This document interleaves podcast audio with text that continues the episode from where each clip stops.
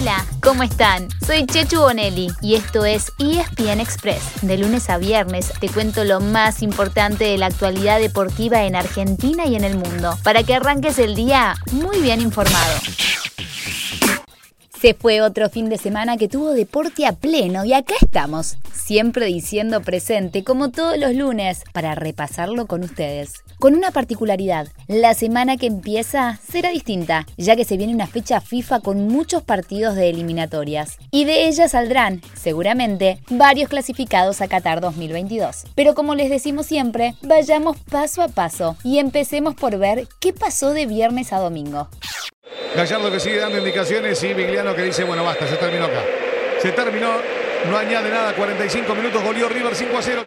Empezamos por el torneo local, con un puntero que sigue firme rumbo al título. Hablamos de River Plate, que aplastó a Patronato en el Monumental, de la mano del mejor jugador del campeonato. ¿O acaso alguien se atreve a postular a otro que no sea Julián Álvarez? A ver, ¿quién se anima? La araña ya había completado su hat-trick en el primer tiempo, sumó otro en el segundo y sigue siendo decisivo para que el Millo se acerque al título. Otra pelota más. Eh, contra San Luis dijimos, es la primera. La primera de varias, ¿no? Este, ya va la segunda.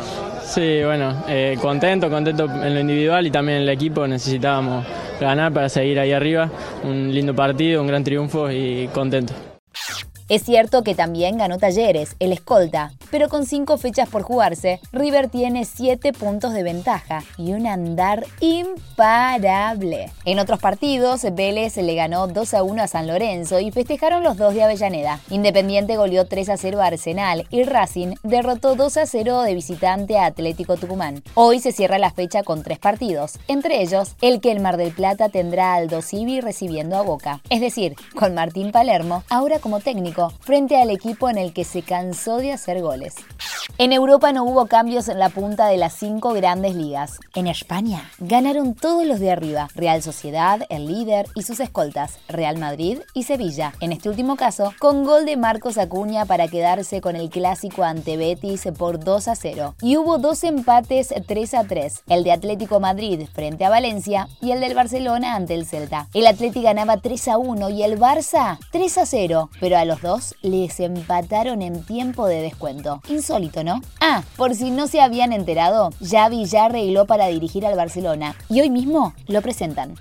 En Italia, el derby de la Madonina terminó empatado en uno entre el Milan y el Inter. Pero el rosonero, igual, sigue puntero junto a Napoli, que también igualó 1 a 1, en este caso con el Elas Verona, que tuvo gol, nuevamente de parte del argentino Gio Simeone. En Inglaterra, también empató con un gol el Chelsea frente al Burnley, y ahora tiene dos escoltas. El Manchester City, que le ganó 2 a 0 el clásico al United, y el sorprendente West verdugo de Liverpool, que le ganó 3 a 2. Por el mismo marcador ganó en Francia el PSG frente a Bordeaux, con dos goles de Neymar y uno de Mbappé, pero tuvo muy poca presencia argentina, ninguno entre los titulares, y solamente ingresó Mauricardi faltando 3 minutos. Y por último, en Alemania, el Bayern Múnich venció 2 a 1 al Friburgo y le sacó 4 puntos al Borussia Dortmund, que perdió por el mismo resultado con el Leipzig. Pero hubo mucho más que fútbol con varias marcas para el recuerdo. En el tenis, Novak Djokovic se quedó con el Master 1000 de París, pero eso fue lo menos importante. ¿Cómo? ¿No importa un título así? Sí, seguro, pero comparen con estos otros dos datos. Primero, se aseguró de terminar como número uno del mundo por séptimo año, superando el récord de Pete Sampras con 6. Y además, se convirtió en el hombre más longevo en conseguirlo, con 34 años y 7 meses. Así superó a Rafael Nadal, a quien también dejó atrás en cantidad de títulos Master 1000, ya que ahora tiene 37 contra 36 del español. Hablando de marcas, por primera vez un boxeador latinoamericano consigue unificar los títulos más importantes de su categoría. Lo hizo el mexicano Canelo Álvarez con un knockout en el round 11 frente a Caleb Plant, para así quedarse con las cuatro coronas de los supermedianos. En la Fórmula 1, mmm, rugen los motores. Faltan cuatro carreras para terminar la temporada, pero Max Verstappen sacó una buena diferencia. El neerlandés ganó el Gran Premio de México por delante del británico Lewis Hamilton, que fue segundo y ahora le lleva 20 puntos en el Mundial de Pilotos. Si quieren seguir de cerca una definición emocionante, vayan agendando. El domingo que viene se corre en Obrigado Brasil. En el rugby, los Pumas arrancaron la ventana de noviembre con una derrota 29 a 20 ante Francia. Pero lo bueno fue que mostraron una clara mejoría con respecto al Rugby Championship, sobre todo en el aspecto defensivo. Ahora irán por Italia este sábado y una semana más tarde cerrarán frente a Irlanda.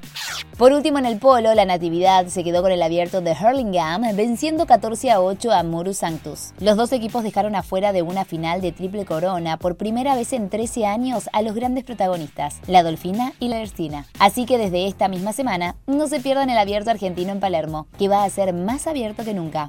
Y así llegamos al final de nuestro episodio de hoy. Soy Chechu Bonelli y de lunes a viernes te traigo las noticias deportivas más relevantes para que arranques el día muy bien informado. Te espero en el próximo ESPN Express. Y no te olvides, dale clic al botón de seguir para recibir una notificación cada vez que haya un nuevo episodio disponible. No te vas a arrepentir.